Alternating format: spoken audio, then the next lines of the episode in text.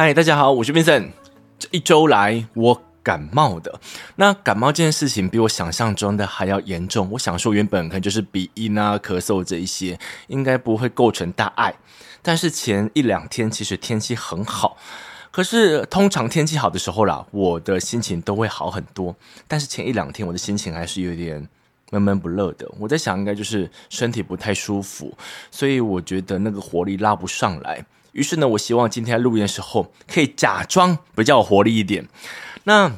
我觉得这一次感冒会这么严重，应该是因为你知道吗？就这几年下来，大家不是都戴口罩吗？虽然说我是一个从发布不用戴口罩那一天至今都没有戴过一次口罩的人，但是因为大众们有一半以上还是戴着口罩，所以我觉得那个病毒的传播并不会这么的常见。于是呢，隔了很久之后，这一次感冒，我认为有有那种把长久下来想要感冒的欲望，一次给。释释放出来，这一次就比较严重一点。那，诶，我要跟大家讲一个活动，我怕这个活动哈，我没有趁现在讲的话，到最后没人参加，我会觉得很麻烦。这个活动呢，会办在一月二十一号晚上七点半。那这个活动是一个邀请制的直播活动，直播内容呢是由我。跟另外两个朋友共同讨论转职这回事。那转职这件事情，我找到这两个朋友，他们过去的专业以及他们中间经历过的工作，和他最后是现在这份工作，其实相差甚多。于是呢，我们可以从他们口中来得知一下，究竟当我今天想要跨领域去找工作的时候，我需要准备些什么事情呢？会遇到什么事情？因为我觉得现在。我们追求的职涯跟几十年前所追求职涯不一样，就像是我看到很多朋友的父母亲，以及包括我的父母亲，他们所追求的就是稳定。以及他们过去所会的东西再继续沿用，但是我觉得现在大家找工作的时候，更多的是把自己的兴趣以及想要去奉献的组织这个这个组织最后的那个目标放在心头，所以我觉得有时候你可能在学生实习并没有想这么多，你的专业可能是 A，但是你开始工作之后，你发现你的志向是在 B，这时候你要跨领域换工作时，就会出现。那我现在换到其他领域，我过去的所学会不会都浪费掉？或者说，我现在转到 B 去的，哪一天我想要转到 A 的时候，转回 A 的时候啦。那我这个 B 的履历会不会白费掉？我觉得都可以在这一集的直播当中来跟大家聊到。那这一集呢，它是邀请制的，所以你可以透过我放在资讯栏位内的连结，点进去之后，你填写完你的个人资讯，还有你想要知道的一些小问题。那这些问题呢，我们会尽可能的把它涵盖在我们的访纲当中，让大家都可以感觉到你今天问题我们是有听到的哦。这样子呢，我相信呢，这个直播会跟大家的关联性会更高一点。而这个报名活动最晚最晚在一月十八号之前就要填写完毕，因为我们后续要做整理的动作。当你今天报名成功之后，因为我是跟这个 TFT 共同合作的，就是他会帮我进行一些可能在报名程序上、行政程序上的一些协助。后来就是报名成功之后，TFT 就会寄一个报名成功的信件给你，当中就会有一个直播连结。我就期待那天晚上跟大家在线上见。OK，那回到今天要跟大家分享这本书。今天要跟大家分享这本书叫做《图解真相战》。这本书呢，我先讲一下它的优点跟缺点。优点是，我觉得他点出了一个近几年来我所看见的非常非常大的问题，就是一些大财团、政党。他们会透过大把大把资金想办法洗脑民众。我觉得这本书把这个问题给点出来，但它有两大缺点，我必须先讲在前面。第一个是这本书的作者，他用一个很尖酸刻薄的方式在讲他自己的偏见。第二个是这本书当中的例子很多很多，但大部分都是西方的例子。那我会希望把他的优点跟缺点放在前面，是因为。我担心你今天听到前半段，你觉得这个主题很棒，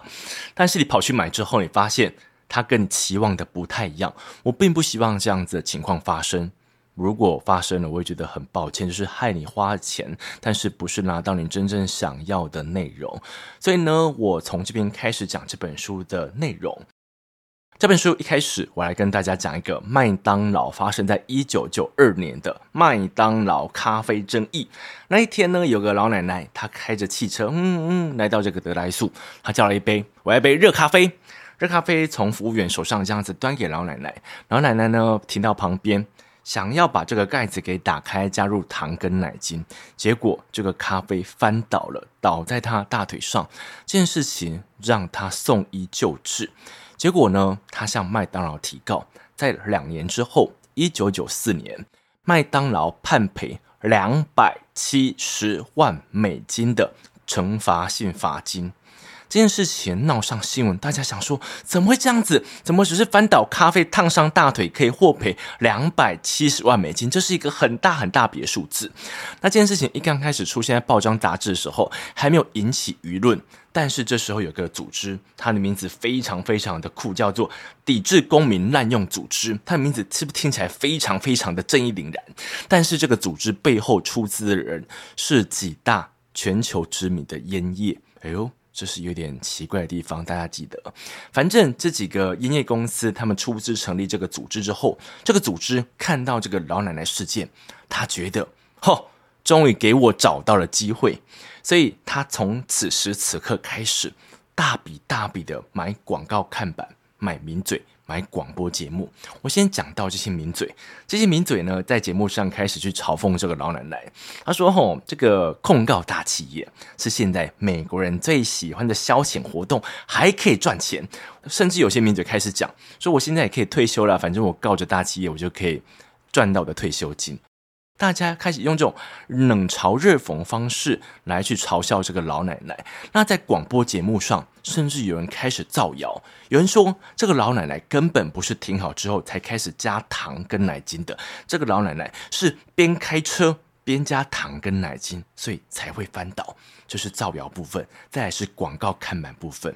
这个抵制公民滥用组织开始在美国各大公路上买上非常显眼的看板。上面写打翻咖啡就可以赚百万美金，合理吗？就这样子大笔大笔的买，大量大量的买，所以一时之间，公民们开始注意到这件事情。那如果你今天看到这些广告，听到这些冷嘲热讽，听到广播节目上这样子去造谣的时候，其实民众的心很容易被他们牵着走。所以在那个时候。民众是比较挺麦当劳的，他会认为说，就是一些民众认为说，这个老奶奶分明是透过法条的方式，透过大家对她同情的方式来赚取庞大利润。那这个法条是什么呢？当时在美国有一条法律叫做侵权法，侵权法是在保障这消费者。如果今天你去购买公司的某个服务还是产品，你却因为这个服务或产品而受到损害的时候，其实业者有责任去赔偿。这个侵权法，大家认为说这个老奶奶开始滥用了，所以这些民众开始鼓噪啊，认为说这条法律不好。这个鼓噪的气息吹吹吹吹吹吹到立法人员身上，立法人员认为说，我好像应该因应民意来进行一些修法上的动作，所以到最后这条法律真的进行修改，原本这个赔偿毫无上限，后来变成有上限二十五万美金。简单而言，如果今天一家公司它的产品让一个消费者今天好了截肢。这个消费者很不爽，他今天控告这个公司，你害我截肢了。这家公司最多最多只需要赔偿二十五万美金，而超过的部分由全民纳税钱来共同承担。这个法条听上去，这个修改听上去是不是很不合理？就是为什么原本是业者的责任，现在变成了大家纳税钱共同负担呢？可是当时这个气氛，就是大家很很讨厌这个老奶奶的气氛之下，没有人去在乎这个法条不公平。后来这件事情就这样子拉下帷幕，这也是这个宣传我想要提的东西。这个宣传你听下来，我可以简单分成几个步骤。第一个步骤叫做简化资讯。简化资讯的部分包括了你看到那些名嘴，他今天没有去探讨这件事情到底发生了什么事情，而只是在那边冷嘲热讽，说什么哦，现在控告大企业怎样怎样的，或者说这个组织他不是去买广告看板吗？这些看板上只放上只有头，我打翻咖啡跟尾获赔百万，就头跟尾，把中间很复杂的叙事都拿掉。其实这样子的行为会很容易引起一个。就是民众的情绪，你会觉得说啊，这样子太不公平了吧？我每天这样子勤勤恳恳工作，才赚没几毛钱，你只是打翻咖啡控告大企业，结果两年之间你就获赔两百七十万美金，那种不公平的情绪会马上出现，而这种情绪就是这个广告方想看见的。因为我讲一个希特勒的名言，希特勒说他在大多数时候只讲情绪，对少数人的时候他才讲理。为什么呢？因为讲情绪最方便呢、啊。我如果今天跟你讲理，我必须搜集资讯，我必须去采集证据，我才能够跟你讲理。但我今天讲情绪的时候，当你今天情绪被我挑动，当你今天被我渲染的时候，你根本无暇去管到底我有没有确凿的证据，我到底讲的对还是错，因为你被我感染了。所以这时候，企业他已经成功挑动这些就是看到广告的人、听到广播节目的人情绪之后，这个情绪会引起一种叫做分出他们跟我们。这时候，这些看到广告的人会认为说，那一些会去透过法条的漏洞，或那些透过想要去控告大企业的人，他们是一些贪小便宜之人，他们是他们，而。我是我们，我们只是勤勤恳恳工作，我们绝对不会干这种肮脏事。所以我是我们。那这种我们跟他们的差别在哪里呢？就是当他们这些看到广告的人会想要去维护身为我们的优越感，因为我们今天不会干这些肮脏事，所以为了维系这样子的优越感，他们有可能就会去支持一个很奇怪的法条，就例如刚才的侵权法修正，原本是大企业的责任，现在变成了全民的责任。这很奇怪，这很荒唐。但是呢，为了要去维护他们的优越感，他们可以去做这件事，他们可以去支持这件事情，这是简化资讯的好处。那这个简化资讯，我讲它的反面，就是故事全貌。其实当时的老奶奶。他真的是将车子停好之后，想要把这个咖啡杯的盖子给打开，加入奶精跟糖。但是我不晓得你是否买过那种非常非常热的饮料或者说咖啡。如果今天这个包装纸是比较薄的话，如果它的液体够热。真的很有可能会让它整个包装纸都软软烂烂的，尤其是在一九九二年，我相信当时的包装技术没有现在那么好，所以当时的热咖啡真的让整个咖啡杯给软掉，于是整个咖啡倒了出来，而这个倒出来的动作让老奶奶的大腿三度灼伤，这个灼伤让老奶奶当时是晕厥过去的，她的亲戚马上把她送到急诊室，她在急诊室待了八天。后来，因为他的三度灼伤，让他后两年的行动非常不方便。而且关于赔偿金部分，当时老奶奶一家人只想要跟麦当劳索赔一万一千美元。那这笔钱是因为他的这个，就是他在住院这段期间的治疗，这个费用是没有包括在全民健保里面的，所以他想要去跟麦当劳索赔。那当时的麦当劳是有点仗势欺人，他会认为说，哼，你只是咖啡翻倒，而且又没有摄像机拍到你，真的是因为这个咖啡太热才翻倒，所以我们才不想赔。他觉得这样子有点耍赖的感觉，拖拖拖拖了两次之后，最后第三次控告他时。法院才会给他一个惩罚性罚金，想要去警惕你，你不要再那么嚣张了，没有再摇摆啊那这样子，所以才给他个两百七十万美金的惩罚性罚金。这是故事的原貌，可是当时名嘴广告或者说这些广播节目根本没有去讲故事的全貌是什么，而只是在一个什么报纸的小小角落有讲到这个老奶奶，她要讲出事情的全貌，但是没有人在乎。这是最恐怖的地方，因为如果今天大家都看到这些被过度简化的资讯而被煽动情绪时，你很有可能就落入了这个宣传手段的圈套当中。这第一个简化资讯，第二个是资源战，就像刚才故事当中所讲到的，这个由烟叶共同。促产而成的一个组织，它背后有几百亿美金可以使用，所以它可以买名嘴、买广播、买广告看板。但是，身为一个老奶奶，我今天只是一个普通的工作者，你要我今天买广告、买名嘴、买买买买广播节目，不太可能吧？所以，这就出现了一个相对悬殊的资源战。大企业们拥有非常多的资源，可以买广告来洗脑民众。而一般人今天可能只是透过 Facebook，或者说透过一个可能一个一个新闻的报道，所以这之间的资源差非常多。再来第三个，带起风向。你当一个讯息量来到一个峰值的时候，我认为会让大家变成一种热议的感觉。好像我今天见到你，就会讨论今天老奶奶咖啡事件。大家开始讨论之后，那种情绪的渲染，那种全那种情绪的混在一起，大家会开始更有群体意识。所以你会说，他们开始有一种就是。更加自我感觉良好的感觉，会觉得说，你看吧，就是那个老奶奶，我们不认同她，所以我们就自然而然的变成一个群体，而这个群体到最后就鼓吹他们当时的修法人员、立法人员来让这个法条被更改，所以这是带起风向。到最后第四个步骤是割韭菜，割韭菜就像刚才所讲的，这个法条被修改了。那我为什么说割韭菜呢？你还记得吗？就是刚才这个抵制公民滥用组织，它背后是由数几个非常知名、市值百亿的烟叶共同组成的。你就想说，麦当劳今天被搞，跟烟叶有何干系呢？但是事实上，烟叶是一个很长、很长被控告的产业。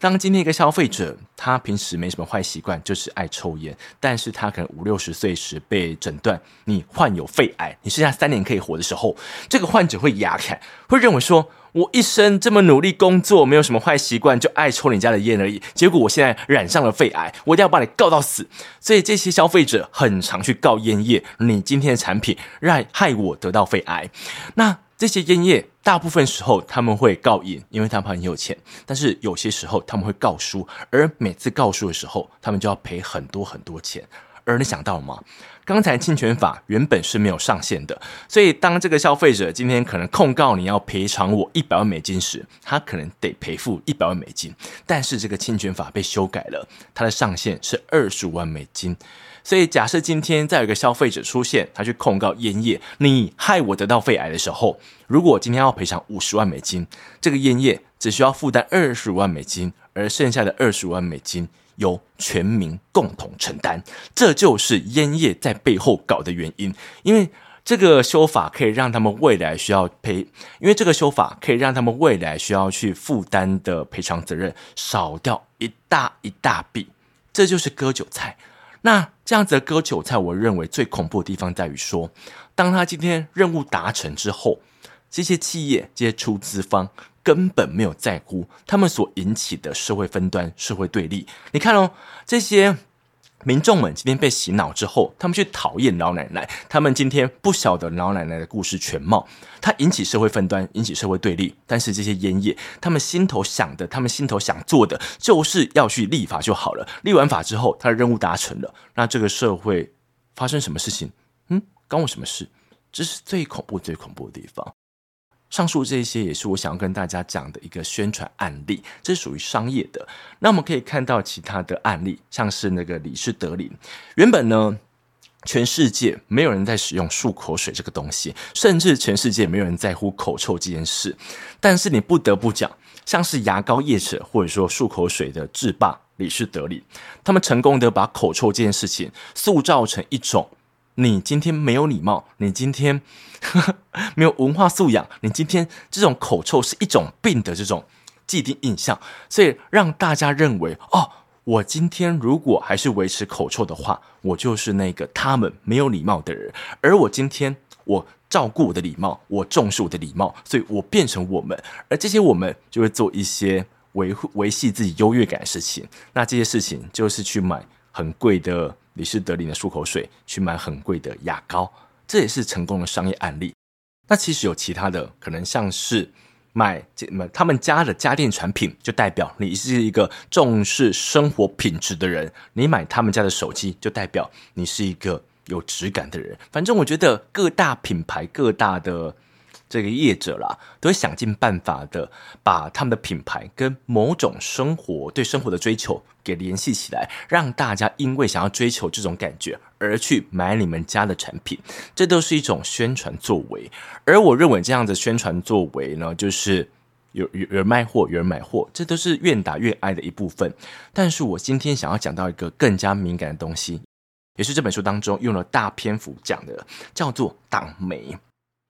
党媒最鲜明的例子，在美国的话，就是美国的福斯电视。美国福斯电视专门为了那一些共和党的支持者而创立出来的。那这个福斯电视呢，在它的播报当中，会用大篇幅的比例去报道它的敌对阵营的负面消息，然后用大篇幅的比例报道自家候选人的正面资讯。那这件事情呢，就会让看这个频道的人逐渐被洗脑，逐渐被分化，会开始认为说敌对阵营的派出来的都是坏蛋，他们怎么做那么多丧尽天良之事？然后开始开始想自己家的候选人，认为说我们家候选人真的是人中之龙、人中之凤的感觉。那这种分化、这种对立，我觉得在任何国家都是非常非常差劲的一种社会现象。因为我们今天同样住在同个国家，领领有同个国家发给你的身份证跟护照，那我们就是同个国家的人，我们本属于一体。但因为这些媒体进行的分化操作，这些仇恨会让同个国家的人开始彼此对立。那我觉得对于整个国家的运行是没有帮助的。但我们必须讲一个现实层面，这些分化、这些制造仇恨，却是选举场合中非常非常好用的。政治武器跟政治工具，所以我把这件事情要把这件事情放回到台湾身上，在台湾的媒体业当中，如果我今天讲说啊，台湾的媒体都是清流，台湾的媒体没有人去偏袒任何政党，没有偏袒任何财团的话，我说这句话叫做睁眼说瞎话，或者说我今天就是收钱做事。所以呢，我必须很坦诚的讲一件事情，台湾有大部分的传统媒体。基本上都是偏袒某个政党或者说财团的，甚至说这些电视台背后就是财团在支撑。好，讲到这边呢，就开始有点敏感了，因为我得老实跟大家讲一件事情：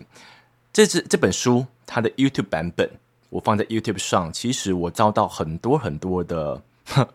这样讲吗？很多很多不舒服的留言，不舒服的来讯，不舒服的。就是来告诉我说，你哦，这明明就收钱做事，你还敢在那边义正言辞的说自己大义凛然这样子。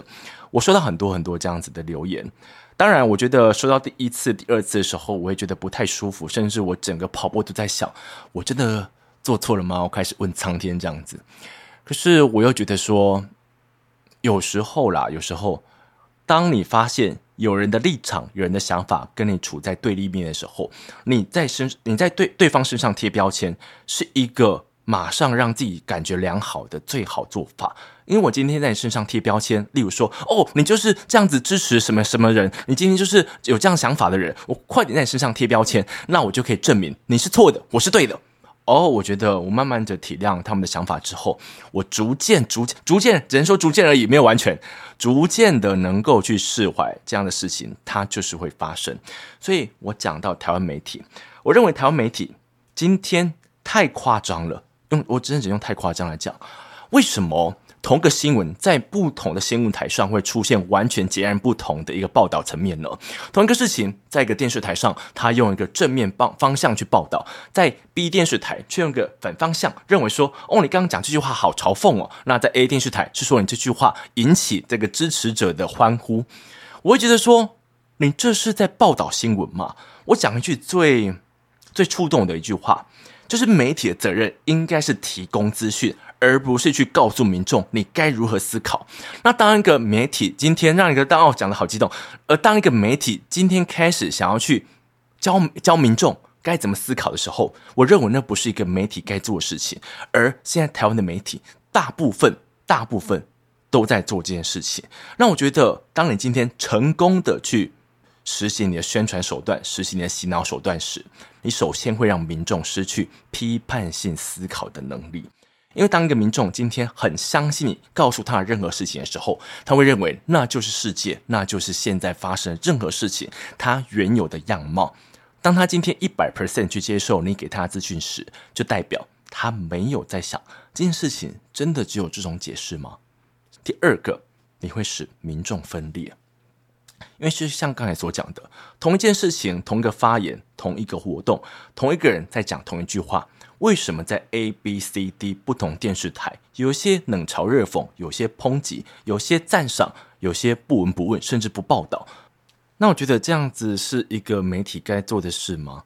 因为这很像是你刻意在同个社群当中建立所谓的资讯不对等。有些人知道这件事情是这个角度，另外一个是不同角度，可是他们永远不能够凑合。那你知道讲到这个角度问题，我可以回推到，其实美国在二十世纪初的时候，他们一个叫做美国联邦通讯委员会曾经颁过一个叫做公平原则的原则啊，我讲好绕口，公平原则。那这公平原则是这样子，他们去规定规定了。每个媒体、每个新闻业业者，今天在讲述一个争议性的话题的时候，你必须用同等时间，让正反两方的人有时间可以去阐述自己的想法。简单来讲，假设我们今天对一个候选人的政见，你是存在着哦，觉得说这个政见不好，但是你今天不能够把这个不好搬到节目上。好，OK，我今天来批评这个政策的不好，不行，你必须找到另外一个人，他是觉得这个政策很不错的，你们同时来到这个新闻台上，用同样的时间长度来阐述你喜欢他什么，另外一个你不喜欢他什么，这样子的做法才可以去促使民众思考，到底他的好跟坏有哪些。可是这个公平原则，哎，跑跑跑跑了好几十年。其实，在那一个几十年间，这个公平原则让媒体业者他们的新闻变得比较无趣。我这样讲对吗？变得比较无趣，因为呢，你不能够听到一个想要骂的人，然后大力的骂，然后赞赏人拼命的赞赏，这件事情会让支持者非常非常爽。但是为了去维系这个公平原则，所以他们就必须用同等的时间来去阐述正反两边。这样子跑了几十年，其实让。民众们可以得到一个更加公平、更加多元的声音。可是后来来到快两千年左右，当时呢，这个美国联邦通讯委员会认为说，这个公平原则进行得这么的棒，那我们何不把它变成一个法条，共同来规范各家业者呢？就把这个公平原则推推推推到这个总统手上。总统当时是雷根总统，他看到这个法条提案，认为说。No no no no no，他不需要这个公平原则变成法条，就把这个申请给退回了。这个退回意味着哪件事情？意味着总统认为我们自家的媒体不需要受到这样子的规范，所以从此之后，各家新闻业者不再去遵守公平原则。所以，我们后续所看见的一家电视台，他会用过度多的比例在报道一个负面新闻，或者说过度多的比例来报道正面新闻。都是因为这个公平原则无法落实在各家身上。那为什么我会认为说，怎么美国法条不过，台湾就受到影响？我们不得不讲，其实台湾的很多修法都是跟着美国在走。所以我相信，如果美国今天有这样子的公平原则去约束他们的媒体的时候，我们台湾应该可以跟进部分，不求不求全部，但求可以跟进部分。但因为在美国，他们无视，他们不在乎这个公平原则，所以在台湾现在的媒体业者当中，这种过度多的比例是好是坏，或者说根本不在乎。民众们能否得到一个多元的讯息？他们不在乎，这就会使民众们他们逐渐分裂。第三个，我要特别拉出来讲，因为我觉得政论节目这件事情非常非常严重。政论节目通常出现在新闻台的 logo 底下，于是呢，对于哦，可能一般人来讲，你会认为那是独立于。这个新闻台之外的一个节目，这个节目呢，它可能看起来像是一个政论，或者说看起来像是新闻，但它的实质就是一个娱乐节目。它可能会找来不同呃领域的专家啊，这些专家可能包括了某些名嘴，那这些人会开始讲着一些根本不需要负责的言论，包括了。我从谁谁谁身上听到，我从哪一个资深媒体人，我从一个知情人士身上得到一条消息，而他们得到消息，他们公布之后引起哗然，引起舆论的这个轩然大波。可是后来被证实根本虚，就是子虚乌有的时候，他们竟然不需要负到任何的法律责任。所以，假设今天你知道它的本质是一个娱乐节目，你会知道说啊，他们只是领钱作秀。就就算了吧，但是身为长辈，我拿我爷爷来讲，我爷爷都把政论节目当新闻在看，因为他挂在新闻台底下。我阿公认为他们在讨论的就是一条新闻，他们没有想过这些人今天讲这些话并不需要负责，而这一些资讯的来源有时候根本没有受过验证，我阿公并不晓得，所以我常常会从我阿公身上听到一些。怎么某某候选人、某某政治人物、某某人今天干了什么事情？那这些事情你会觉得太荒唐了吧？如果这件事情为真的话，他最好现在还可以活着。可是瓦工就认为那就是真的，只是我的资讯不够广泛，所以不晓得这件事情而已。那因为瓦工被这些政论节目给给影响了，所以他对于某些人是恨之入骨的。那对于有些人是把他捧在手心上，认为哦，今天他他他好棒哦，他做什么事情都是成仙成佛这样子，他是一个圣人。就是我觉得一个新闻台，一个新闻台，我讲的好激动，一个新闻台。今天在卖弄人民对他的信任，因为一个新闻台平时会播报新闻，一个新闻台播报的这个天气预报，大家会认为它是一个可信度够高的节目。那当这些新闻台今天在开始播报娱乐节目时，他并没有告诉受众们，我今天在讲这些言论是并不需要负责的，而且资料来源也不能够跟你保证它是就是真的。你没有跟观众讲这件事情之前，你就开始乱讲话。开始乱泼脏水，开始泼屎泼粪的话，我觉得你是在卖弄人民对你的信任。而以上这一些是我特别想讲的，因为回到最一开始，其实台湾的很多新闻业者、新闻台背后都是财团跟政党，而这些政党就会让他政论节目特别偏袒哪一个人，特别想要去攻击哪一个人。而如果今天背后是大财团的话，这个大财团就会去看到底所属哪个政党的人今天可以提供给我够多的好处，OK，够多的好处的，那我就帮他讲话。完全不能够提供给我好处的，甚至会去危害我党的人，那我就会想办法。尽可能去攻击他们，那这件事情说来非常悲哀。我们讲到刚才讲，哎，这个提到的美国福斯电视，美国福斯电视其实能够单靠那一些共和党支持者好几千万人，这些支持者他们的观看，他们的观看得到的广告收益，其实可以让新闻台独立活着。但是在台湾，受众老实讲就是两千三百万人，而且现在看电视的人越来越少，所以当受众那么少的时候，